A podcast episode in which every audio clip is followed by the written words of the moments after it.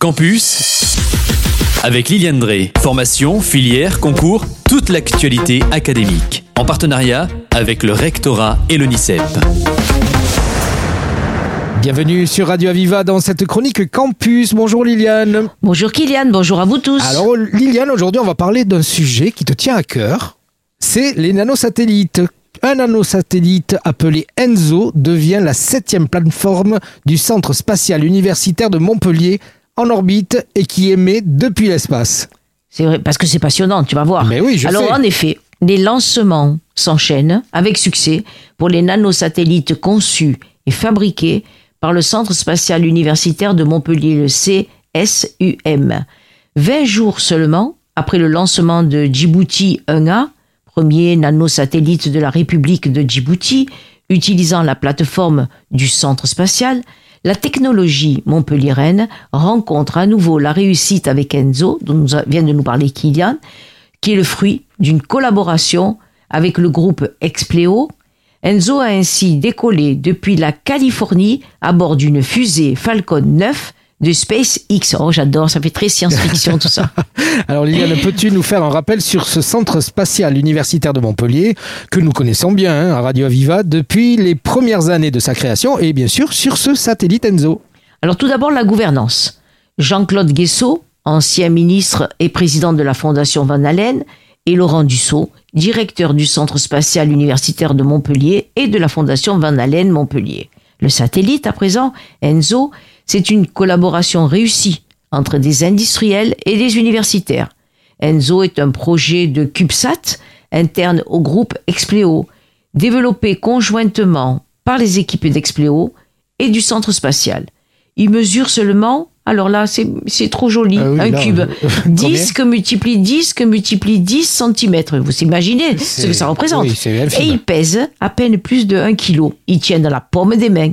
Il intègre également une antenne de 6 mètres qui se déploie après le lancement et un système de caméras pour soutenir les missions de collecte de données secondaires. Alors, une fois son antenne déployée, Enzo commence officiellement sa mission principale qui est une balise haute fréquence qui permettra de caractériser l'ionosphère, qui est une partie très active de la haute atmosphère terrestre et qui joue un grand rôle dans la transmission des communications radio au sol et par satellite.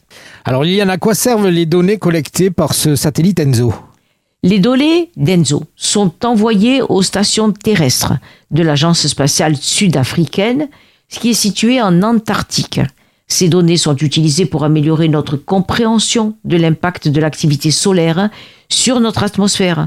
Enzo combine l'expertise d'Expleo en termes d'ingénierie système, de conception électronique et de logiciels embarqués, de qualité et d'assemblage, d'intégration et de test avec, donc en conjoint, avec les connaissances et l'expérience du Centre spatial universitaire de Montpellier en matière de plateforme et de lancement de nanosatellites.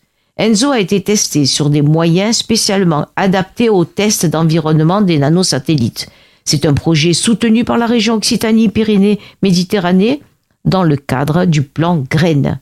Il y a au moins 20 étudiants stagiaires et alternants qui sont en formation dans le master spécialisé développement des systèmes spatiaux porté par une grande école partenaire de Radio Aviva. Alors je suis sûr que Kylian va comprendre tout de suite quelle est cette grande école partenaire de Radio Aviva. Il s'agit de Polytech Montpellier. Eh oui. Et voilà, ces étudiants donc sont intervenus dans l'ensemble du projet. Alors, on va terminer avec la fiabilité de la technologie développée à l'université de Montpellier à travers son centre spatial et qui n'est plus à démontrer. Dans les six prochains mois, et on se tiendra au courant, le centre spatial universitaire Montpellier a prévu de lancer trois nouveaux nanosatellites, dont l'un de ses projets phares avec la fondation Van Allen Robusta 3A, qui aura pour mission d'aider à l'anticipation, c'est merveilleux ça, l'anticipation des épisodes Sevenol, et dire, et dire Kylian, tu as raison, et dire que j'ai souvenir de l'émotion qu'il y avait eu il y a quelques années dans la présentation du premier Robusta. Oui, Là, on est. Robusta 3. Alors, si ce passionnant sujet des satellites vous intéresse, vous retrouvez beaucoup d'autres renseignements en allant sur le fondationvanalen.edu.umontpellier.fr. Voilà, on a tout dit. On a tout dit, on est très bien d'ailleurs. hein. Oui, oui. Oh non, non, on est très bon.